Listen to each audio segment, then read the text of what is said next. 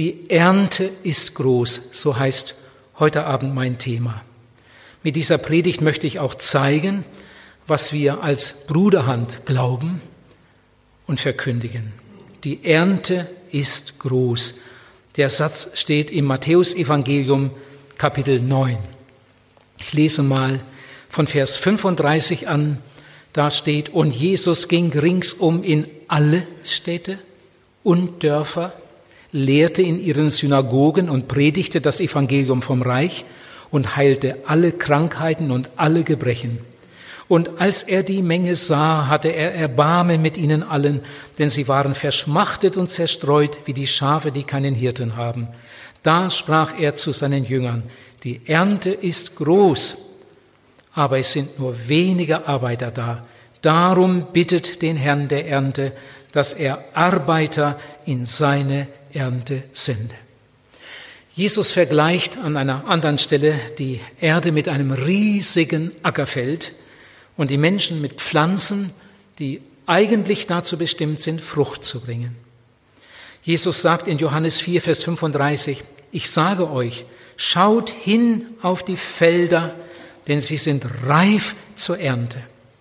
Und in unserem Textvers Matthäus 9, 37 nochmal, die Ernte ist groß.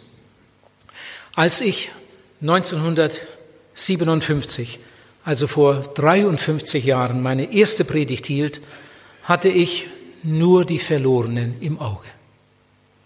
Als wir am 1. April 1960 das Gründungsprotokoll für das Missionswerk Die Bruderhand unterschrieben, hatten wir vor allem die Verlorenen im Auge. Inzwischen sind 50 Jahre vergangen und immer noch beschäftigt uns das schreckliche Schicksal der vielen, vielen unerretteten Menschen. Tausende von Menschen haben sich auch durch den Dienst der Bruderhand bekehrt. Ah, und dafür sind wir sehr, sehr dankbar. Aber viele Millionen gehen als Unbekehrte der ewigen Verdammnis entgegen. Und das macht unsere Herzen schwer. Warum konnten wir sie nicht erreichen? Warum konnten wir nicht viel, viel mehr von ihnen für Jesus gewinnen? Von Jesus heißt es in Matthäus 9, Vers 36, als er die Menge sah, hatte er Erbarmen mit ihnen allen, denn sie waren verschmachtet und zerstreut wie die Schafe, die keinen Hirten haben. Am Anfang meines Dienstes habe ich einen für mich ganz entscheidenden Satz gelesen. Spurgeon, der große Prediger von London, wurde von einem Zeitungsmann gefragt, worum geht es eigentlich? Sie predigen, sie schreiben, jetzt haben sie noch eine Bibelschule gegründet und ein Waisenhaus, sie senden Missionare aus und so weiter. Worum geht es eigentlich? Und da hat Spurgeon geantwortet, es geht eigentlich nur darum, dass Menschen in den Himmel kommen.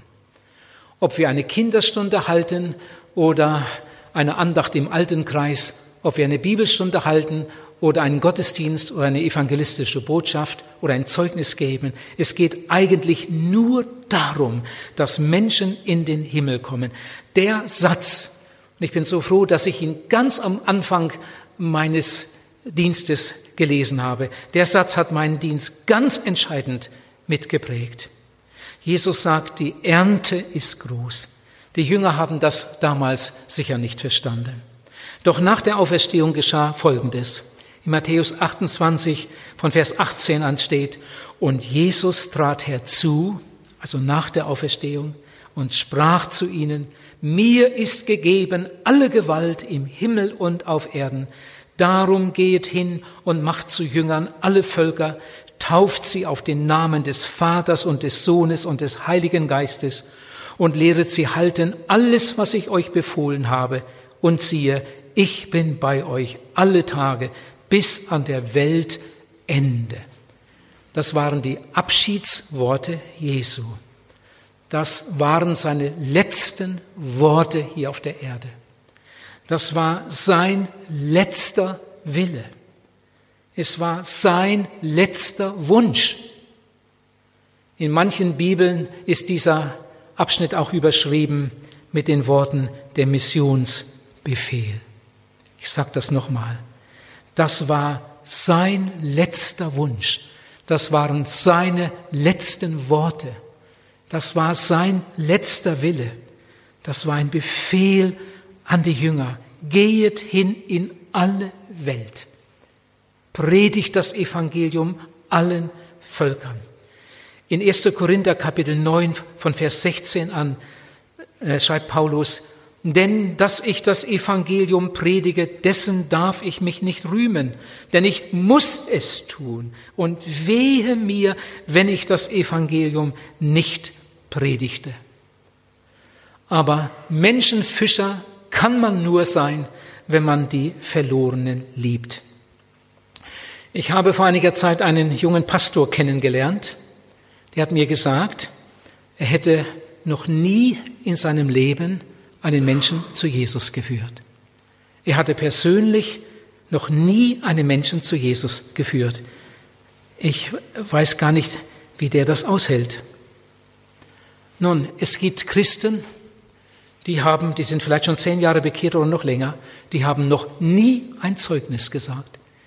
Es gibt Christen, sie sind schon viele Jahre bekehrt, die haben noch nie einen Traktat verteilt. Die haben auch noch nie einen Einladungszettel weitergegeben. Die können eine ganze Evangelisation hinter sich bringen, ohne einen einzigen Einladungszettel weiterzugeben. Ich habe mal gehört von einem Missionar, dass äh, nach einem Vortrag in einer Gemeinde jemand zu ihm gesagt hatte, ähm, äh, ich mache das nicht, Traktate verteilen, Einladungszettel verteilen. Also bei mir klappt das nicht, bei mir beißt keiner an. Da hat der Missionar gesagt, äh, bei mir klappt das auch nicht immer. Aber ich habe etwas gelernt. Wer Menschen gewinnen will, muss sein Herz an die Angel hängen. Ja, das ist ein Geheimnis. Das Ziel eines guten Bauern ist eine gute Ernte. Der Wunsch und das Ziel eines guten Arztes ist Gesundheit für seine Patienten. Das Ziel unserer Arbeit ist Rettung, Bekehrung, Wiedergeburt, Nachfolge, Heiligung und die Verherrlichung Gottes. Mit weniger ist keinem geholfen. Ich habe mich manchmal gefragt, jetzt denkt mal gut mit, warum hat Jesus, der größte Lehrer, ständig gelehrt und evangelisiert? Warum hat Paulus, der große Lehrer und Apostel, ständig gelehrt und evangelisiert? In der christlichen Predigt geht es nicht nur um Information, sondern um Rettung. Als Jesus Paulus berief, hat er zu ihm gesagt, das steht in Apostelgeschichte 26 von Vers 18 an, du sollst zu den Heiden gehen, du sollst ihnen die Augen öffnen, damit sie sich bekehren, von der Finsternis zum Licht und von der Herrschaft Satans zu Gott, so werden sie Vergebung der Sünden empfangen mit allen denen, die sich durch den Glauben an mich heiligen lassen. Du sollst zu den Menschen gehen. Du sollst ihnen die Augen öffnen, damit sie sich bekehren. Errettung ist keine Philosophie. Errettung ist eine Erfahrung. Whitfield hat einmal gesagt, Gott erweist sich in Tatsachen, nicht in Theorien. John Wesley und Spurgeon gehörten zu den größten theologischen Lehrern, die diese Welt je hatte. Und sie waren gleichzeitig die größten Seelengewinner. Evangelisation ist auch wichtig für die Gläubigen. Es gibt nie so viel persönliches Gebet und es gibt nie so viel Gebetsgemeinschaft wie in einer Evangelisation. Es gibt nie mehr persönliche Reinigung und Versöhnung untereinander wie in einer Evangelisation. Und es gibt nie mehr persönliches Wachstum und zahlenmäßiges Wachstum in der Gemeinde als in einer Evangelisation. Das Motto des Missionswerks Die Bruderhand vom ersten Tag an heißt Evangelisation, Mission, Gebet. Und seit Dietmar Langmann bei uns ist, werden diese drei Hauptanliegen noch viel öfter und viel deutlicher betont. Evangelisation, Mission, Gebet. Auch das Seminarzentrum Oase dient vor allem diesem Zweck. Und auch die Mehrzweckhalle, die wir bauen wollen, soll diesem großen Ziel dienen. Noch einmal Spurgeon. Es geht eigentlich nur darum, dass Menschen in den Himmel kommen. Ein Missionar, der jahrelang Erweckung erlebt hatte, große Erweckungen, und dann von Deutschen eingeladen wurde, in Europa Vorträge zu halten über Erweckung und dann in einigen großen Gemeinden Dienste hatte und auch bei einigen Konferenzen äh, Vorträge gehalten hatte, wurde auf dem Flughafen Kloten bei Zürich verabschiedet. Vor seinem Rückflug in seine Heimat wurde er von den Pastoren gefragt, äh, was er für einen Eindruck hätte von den Europäern. Und da hat dieser Mann der Erweckung gesagt, der größte Fehler der Europäer ist, dass sie so viel über dieses Thema wissen, aber so wenig dafür tun. Ihr Lieben, Erweckung kommt nicht durch eine neue Lehre. Erweckung beginnt dann, wenn wir das alte Wort Gottes wieder ernst nehmen. Erweckung kommt nicht, hat mal jemand gesagt, wenn wir mit Trommellärm durch die Straßen ziehen, sondern dann ist Erweckung, wenn dann ist Erweckung, wenn Gottes Volk weinend nach Golgatha geht. 1974 gab es einen großen Kongress in Lausanne, den Weltkongress für Evangelisation. Dort waren Vertreter aus 150 Nationen.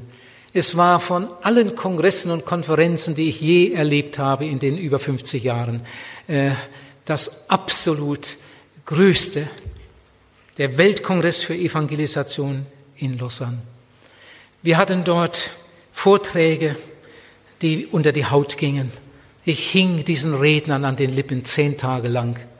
Plötzlich fiel mir auf, dass diese Redner deren Namen ich zum Teil vorher schon mal gehört oder gelesen hatte und auf deren Vorträge ich mich riesig gefreut hatte schon im Vorfeld, dass alle diese großen Redner von irgendwo herkamen, aber nicht von Deutschland und auch nicht aus der Schweiz.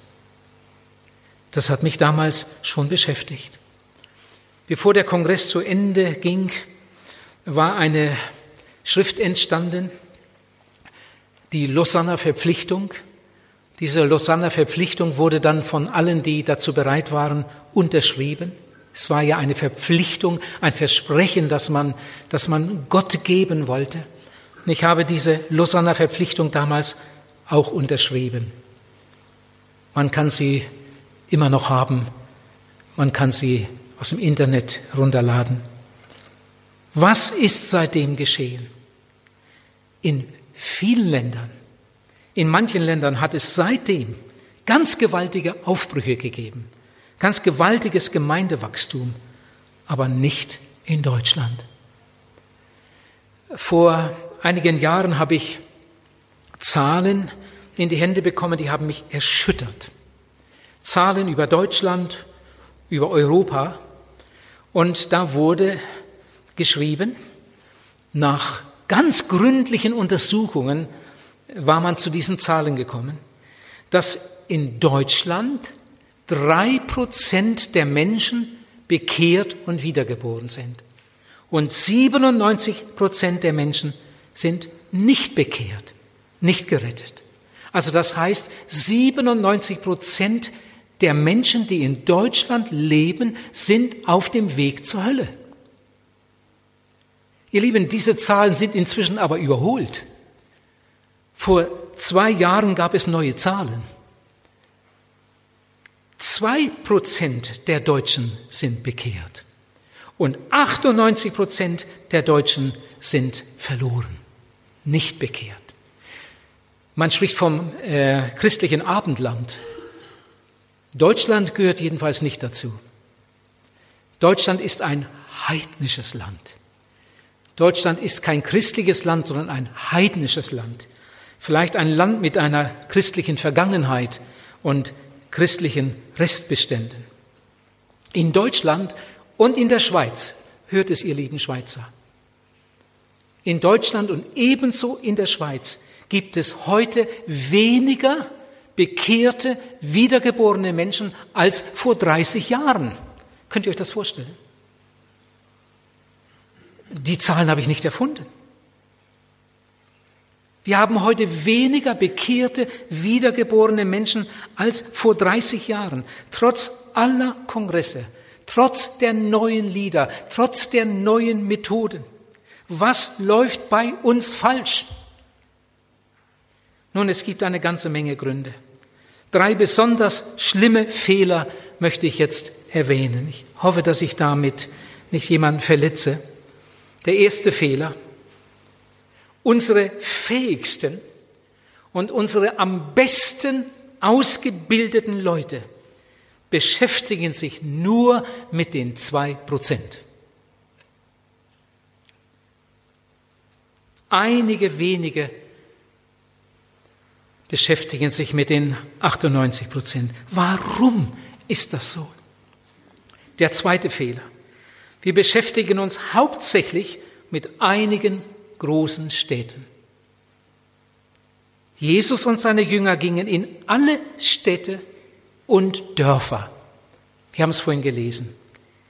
In Lukas 8, Vers 1 steht, und es begab sich danach, dass er durch Städte und Dörfer zog und predigte und verkündigte das Evangelium vom Reich Gottes, und die Zwölf waren mit ihm.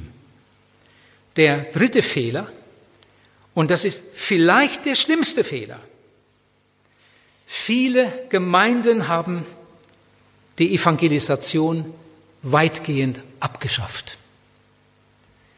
Die Zelte hat man verschenkt und die Evangelisten hat man entlassen.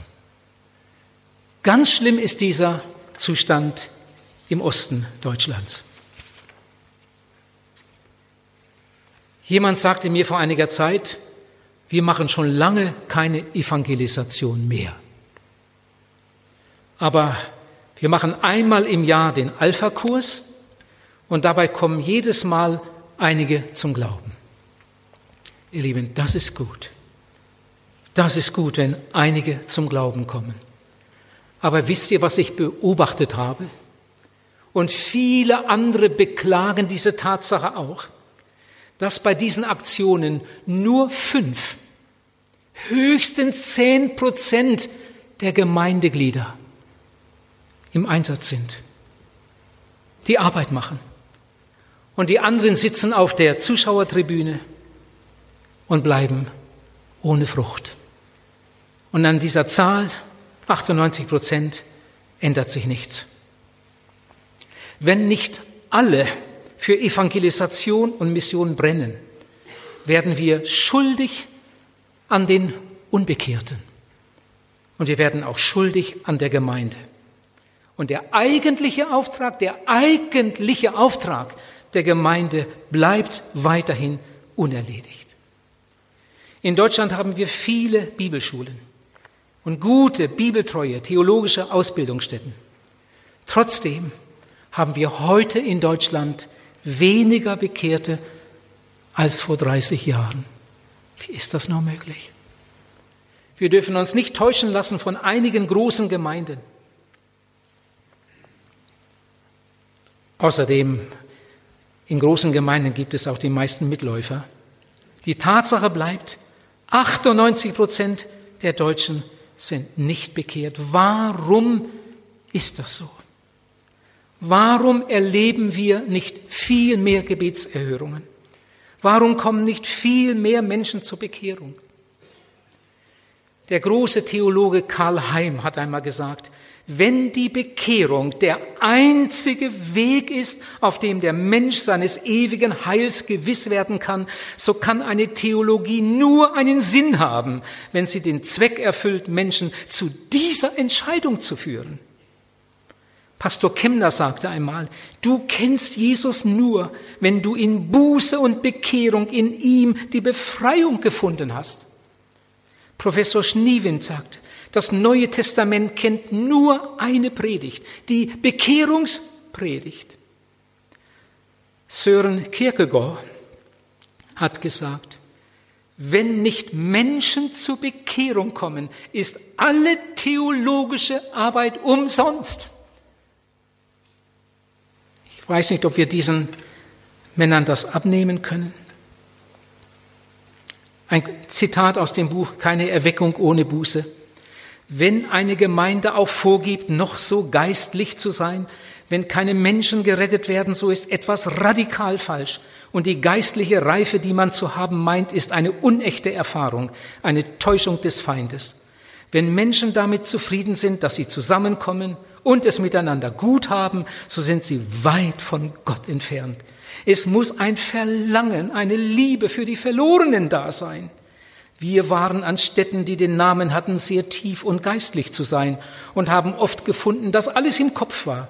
Das Herz war unberührt und nicht selten war auch irgendwo Sünde, die nicht bekannt worden war. Jesus sagt, die Ernte ist groß. Dabei dachte Jesus an die vielen, vielen Menschen, an die verlorenen Menschen. Ich will hier einen kleinen Einschub machen. Ihr Lieben, ich habe immer wieder beobachtet und ich bin ja unheimlich viel herumgekommen. Ich habe beobachtet, Gemeinden, die evangelisieren, haben in der Regel weniger Probleme. Gemeinden, die evangelisieren, haben mehr Wachstum. Gemeinden, die evangelisieren, haben mehr Geld. Gemeinden, die evangelisieren, senden mehr Missionare aus. Gemeinden, die evangelisieren, tun mehr für die Weltmission. Paulus sagt, ich bemühe mich auf alle erdenkliche Weise, Menschen zum Heil zu führen. In 1. Timotheus Kapitel 2 schreibt der Apostel Paulus Vers 4, Gott will, dass allen Menschen geholfen werde und sie zur Erkenntnis der Wahrheit kommen. Da haben wir wieder das Wort alle. Gott will, dass allen Menschen geholfen werde und sie zur Erkenntnis der Wahrheit kommen. Ich lese gleich noch ein paar weitere Bibelstellen. In 1. Johannes 4, Vers 8 steht, Gott ist Liebe. Johannes 3, Vers 16, der bekannte Vers. So sehr hat Gott die Welt geliebt, dass er seinen einzigen Sohn dahingab, auf dass alle, die an ihn glauben, nicht verloren gehen, sondern das ewige Leben haben. Gott will, dass allen Menschen geholfen wird. In Matthäus 5 steht, Vers 45b, er lässt seine Sonne aufgehen über Böse und Gute. Er lässt regnen über Gerechte und Ungerechte. Warum tut er das? Gott will, dass allen Menschen geholfen wird.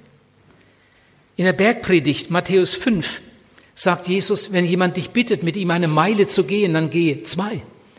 Wenn jemand dich bittet, um einen, um, wenn jemand etwas von dir borgen will, dann gib es ihm. Warum sagt Jesus das?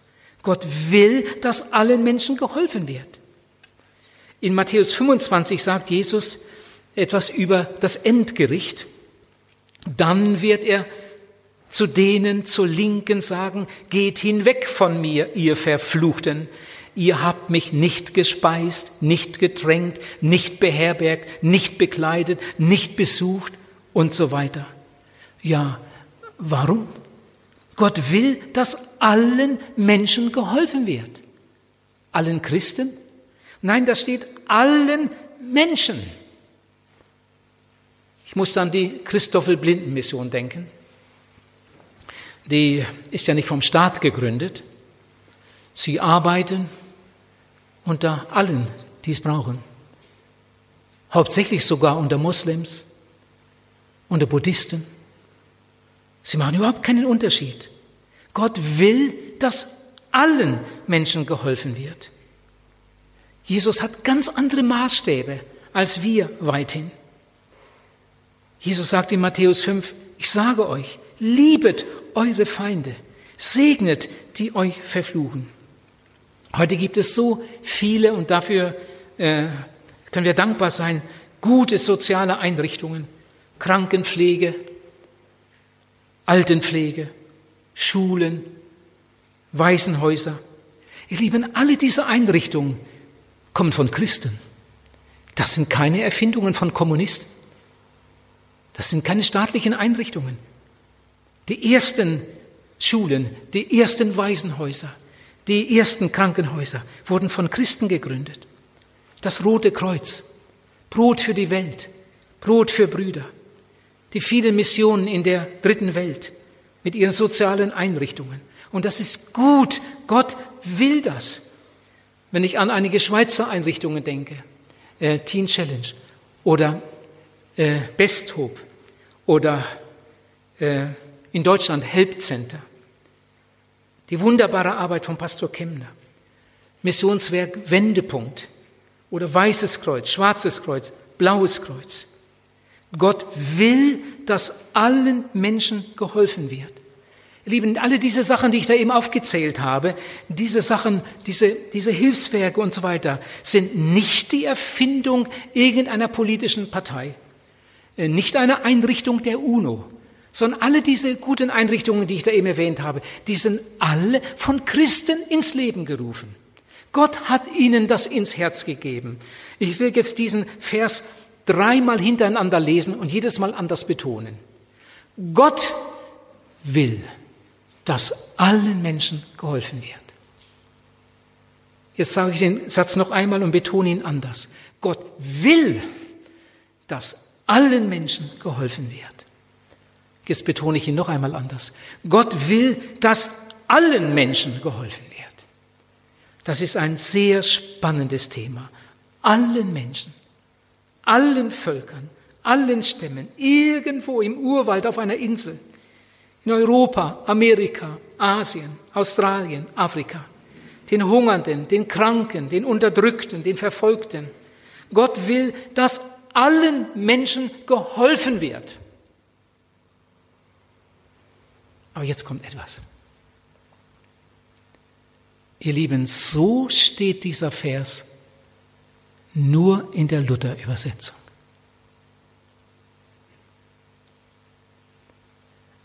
Ich habe in zehn weiteren deutschen Übersetzungen nachgesehen. Und keine einzige sagt es so. Sie sagen es alle so, wie ich es jetzt sage.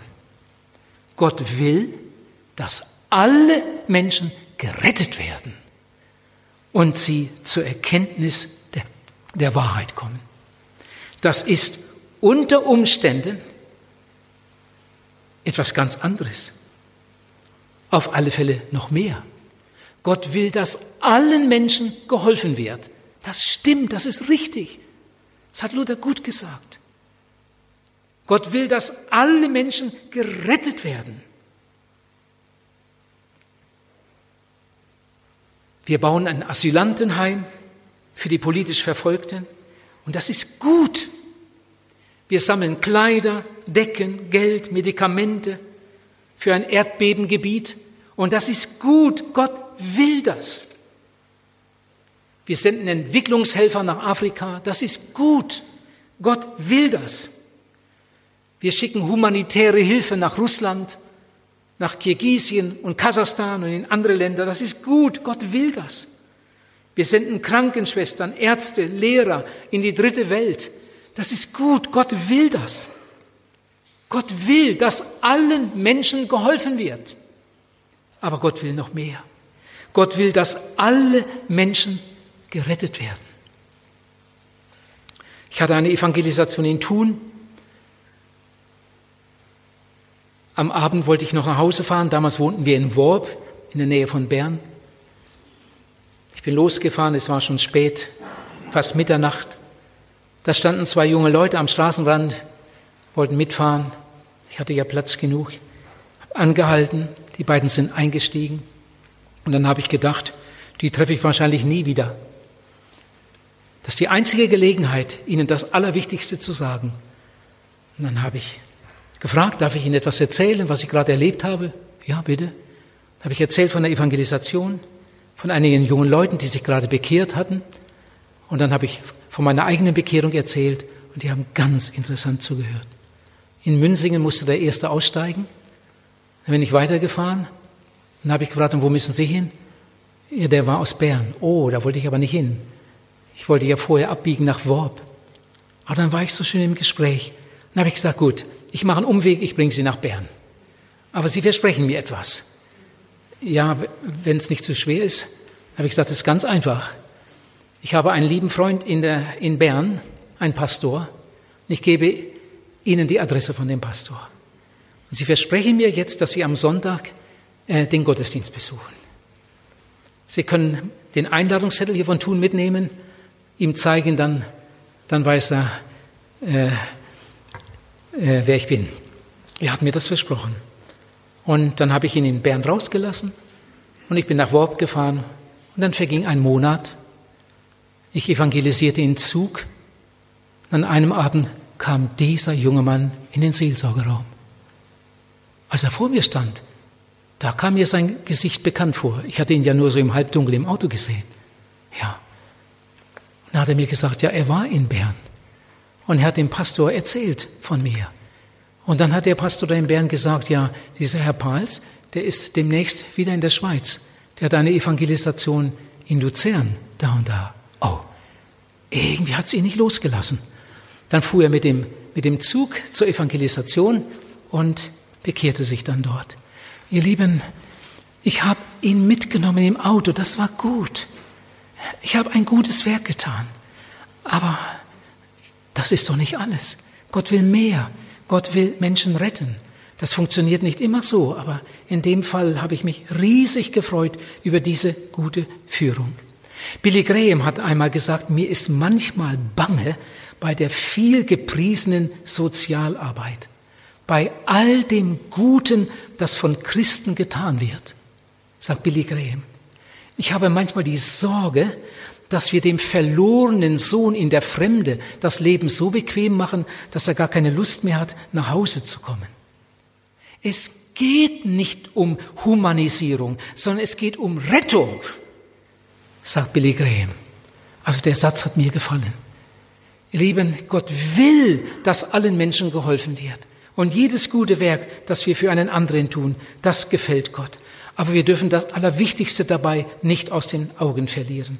Der größte Wohltäter kann unter Umständen ein Verhinderer der Errettung werden, weil er dem Menschen hilft und es geht ihm wieder gut und dann geht das alte Sündenleben weiter. Und er hat ihm nicht einmal gesagt, um was es eigentlich geht. Es gab ein christliches Krankenhaus in Deutschland. Der Chefarzt, ein ganz entschiedener Christ. Heute wäre das, was er damals gemacht hat, nicht mehr möglich. Er hat jeden Tag eine Andacht gemacht mit dem Personal und immer wieder den Ärzten und den Krankenschwestern eingeschärft, dass sie mit jedem Patienten über sein Seelenheil reden müssen. Und hat ihnen gesagt, das ist das Schlimmste, was euch passieren kann, dass ihr einen Menschen gesund pflegt und er geht raus und er sündigt weiter und ihr habt ihm nicht einmal von Jesus gesagt. Also der Arzt hatte es verstanden. Wie viele Menschen werden nur gesund gepflegt, damit sie hinterher umso mehr weiter sündigen können. Ihr Lieben, Heilung ist gut, aber Rettung ist besser. Ich habe von einem gläubigen äh, Hausarzt gehört, der eine ganze Menge Patienten hatte, die er auch zu Hause besuchte. Und einen besuchte er öfter, weil der todkrank war. Er kannte ihn recht gut, weil er ja immer wieder Kontakt mit ihm hatte. Er war Alkoholiker.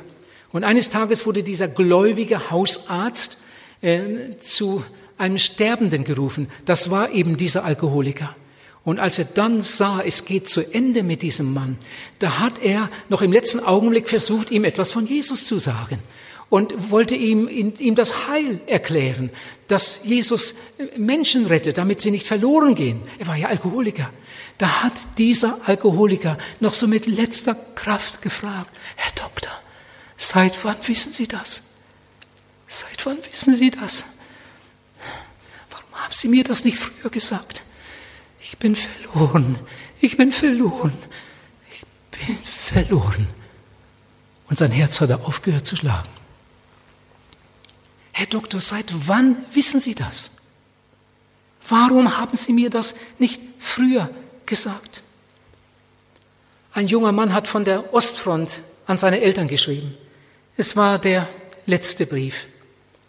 Der Brief hat die Eltern erreicht, aber der Sohn ist nicht mehr nach Hause gekommen. Er ist an der Ostfront verblutet. In diesem letzten Brief an seine Eltern bedankt sich der Junge bei seinen Eltern und schreibt, ihr habt mir viel gegeben, aber ihr habt mir nie gesagt, wie man betet. Ihr habt mir nie gesagt, wie man selig stirbt. Ist das nicht furchtbar? Ich lese es noch einmal.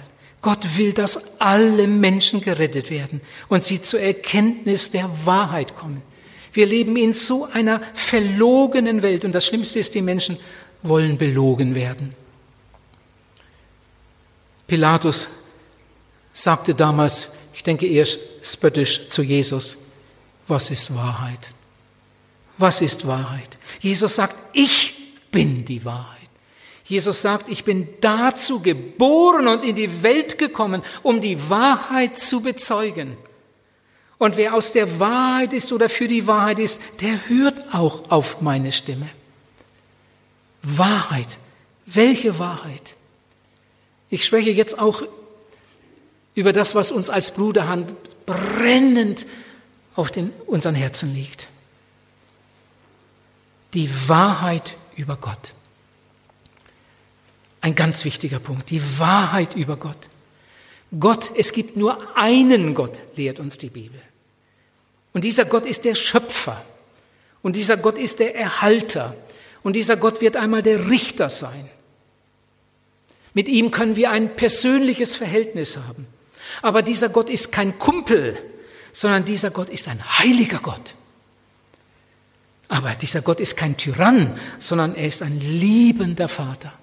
Und das wollen wir als Bruderhand immer wieder weiter sagen. Eine zweite ganz wichtige Wahrheit, die Wahrheit über den Menschen.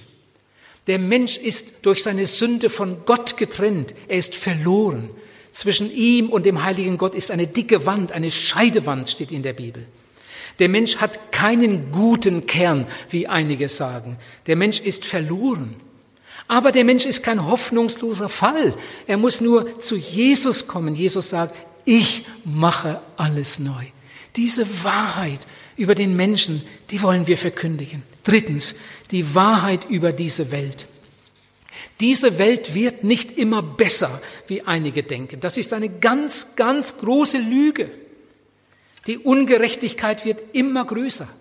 Wir werden in Zukunft mehr Kriege haben. Wir werden mehr Angst haben, mehr Morde und mehr Selbstmorde und mehr Geisteskranke. Wir werden mehr Ehetragödien haben und mehr Katastrophen, mehr Erdbeben. Das wird alles zunehmen. Diese Welt geht mit Riesenschritten dem großen Tag X entgegen. Wenn ich so im Sommer über Land fahre und dann sehe ich die Erntemaschinen, die Mähdrescher übers Land fahren, dann gehen meine Gedanken oft in die Zukunft. Und dann sehe ich den, den Tag des Gerichtes vor mir. So geht diese Welt äh, diesem großen Tag X entgegen.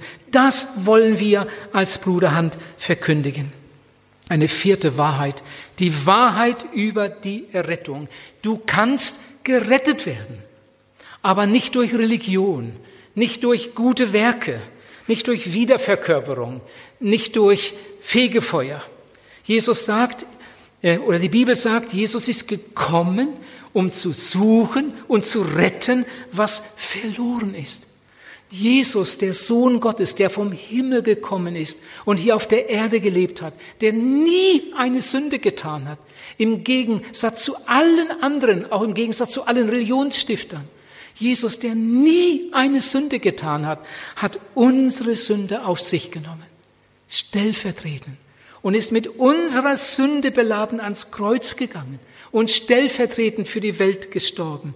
Jesus hat sein Blut, sein Leben als Lösegeld gegeben für die Welt. Theoretisch könnte die ganze Welt gerettet werden, weil Jesus sein Blut, sein Leben als Lösegeld gegeben hat.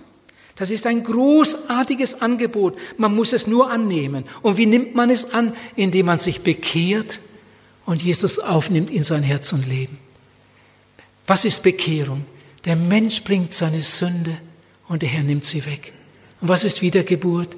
Der Mensch nimmt Jesus im Glauben auf und er wird ein Kind Gottes. Welch ein Angebot. Das wollen wir als Bruderhand auch in Zukunft verkündigen.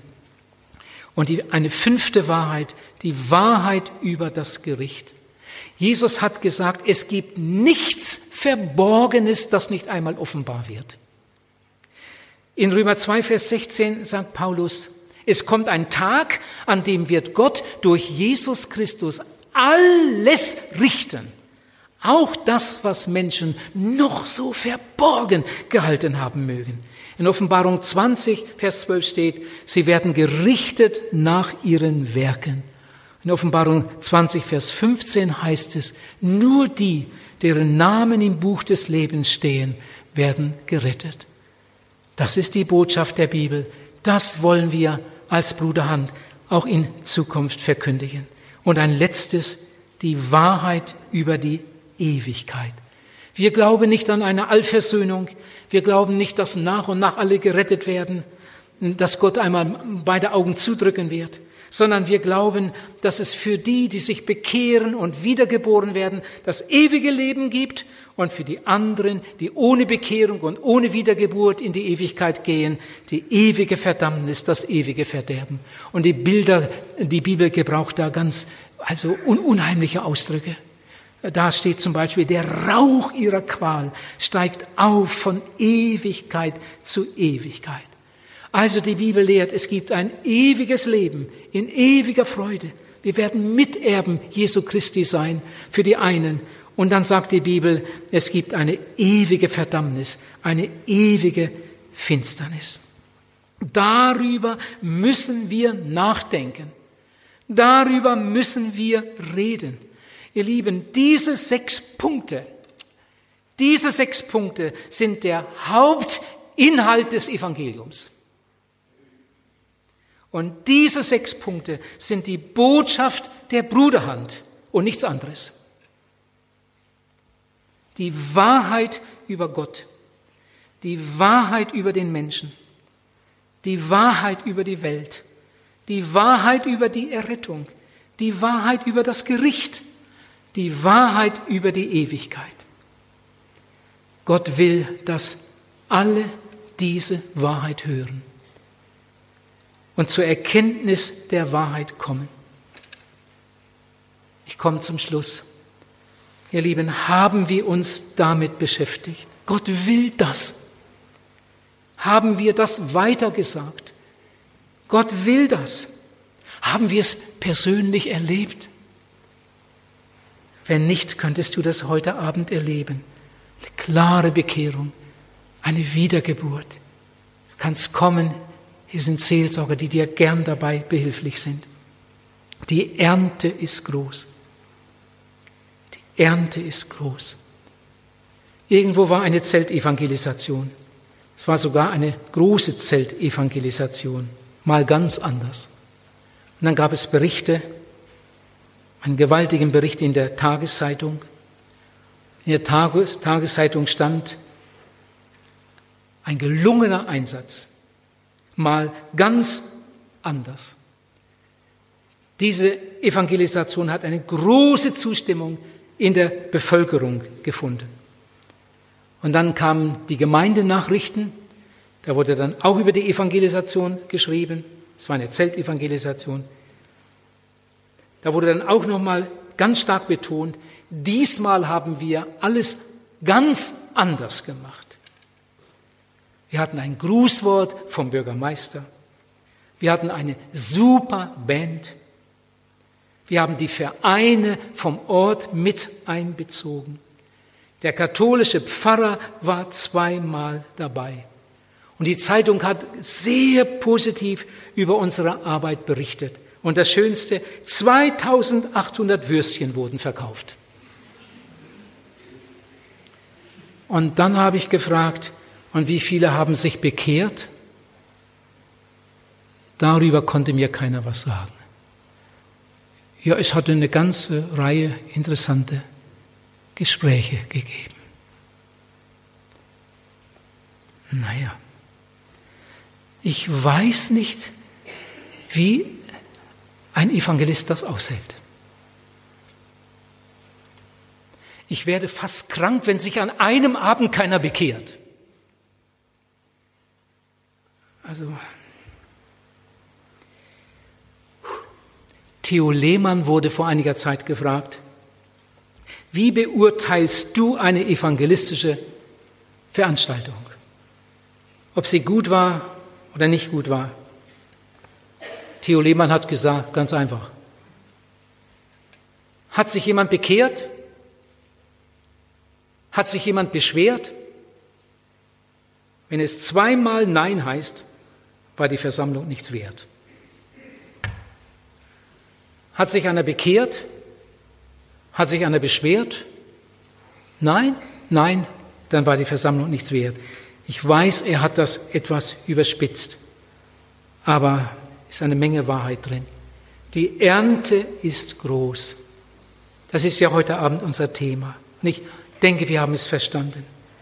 Ihr Lieben, denkt an die 98 Prozent. Die Ernte ist groß. Worum geht es eigentlich? Spurgeon, und der musste es eigentlich wissen, sagt, es geht eigentlich nur darum, dass Menschen in den Himmel kommen. Lieber Zuhörer, bist du auf dem Weg zum Himmel? Wenn das noch nicht der Fall ist, bitte, dann komm heute Abend zu Jesus. Bring heute Abend dein Leben mit ihm ins Reine. Die andere Frage, brennt dein Herz für Evangelisation? Wenn nicht, dann tu Buße. Dann ordne dein Leben und weihe dich neu dem Herrn Jesus, damit du endlich in die Berufung, in den Dienst hineinkommst, den Jesus von Anfang an dir zugedacht hatte.